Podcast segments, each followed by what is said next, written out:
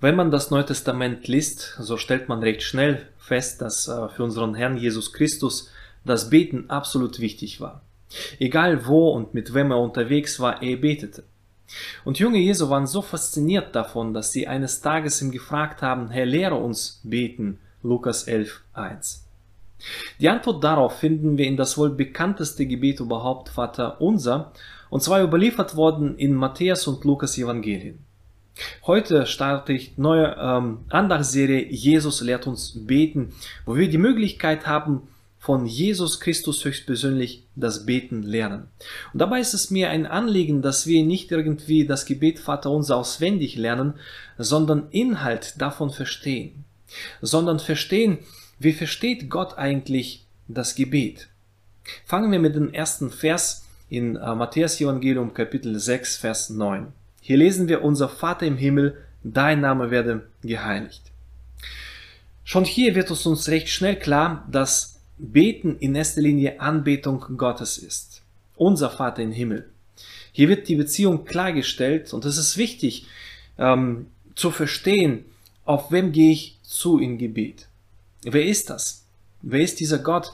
Kann ich diesen Gott vertrauen? Kann ich sagen, dass ähm, dieser Gott auch mein Vater ist? Dass ich sein Kind bin, dass mir mein Schuld und meine Sünden vergeben worden sind. Und zwar nicht aufgrund von irgendwie ein Gefühl, sondern aufgrund der Tatsache, was am Kreuz geschah, was in sein Wort geschrieben steht. Und ich finde das so großartig, äh, wenn man diese Gewissheit hat, dass dieser Gott äh, ja ein persönlicher Gott ist. Und das ist ja auch genau das, was Jesus meinte, als er die Samariterin begegnete und ähm, die darauf ansprach, dass neues Zeitalter beginnt, wo die wahren Anbeter den Vater ähm, in Geist und Wahrheit anbeten. Und Vater erfreut sich auf so eine Beziehung, vertrauliche Beziehung. Ähm, was für ein Privileg.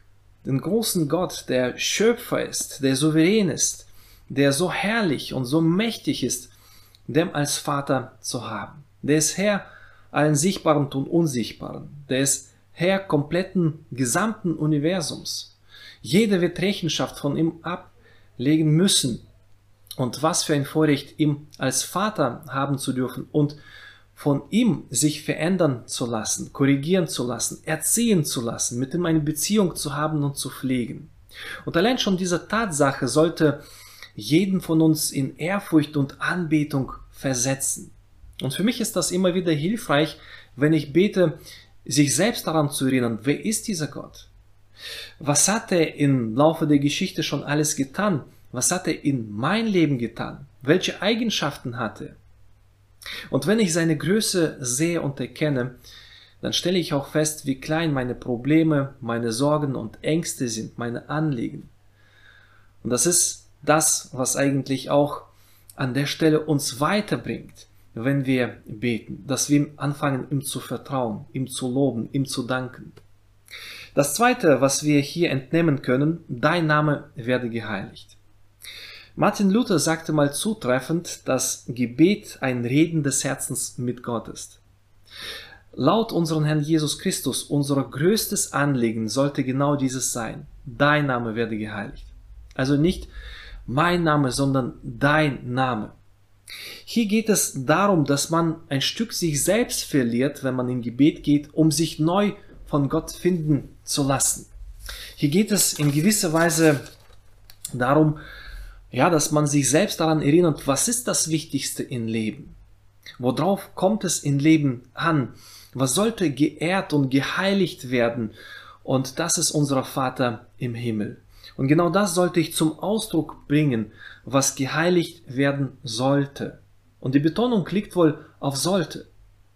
Hier geht es um Reinigung des Herzens, wo ich mich freiwillig davon löse, was mir zurzeit wichtig, anbetungswürdig und heilig erscheint und stattdessen werden sollte. Ähm, und da ist die Frage, da kann man sich ehrlich fragen, was ist mir zurzeit so wichtig, so wertvoll, so heilig? Was nimmt mich so sehr ein?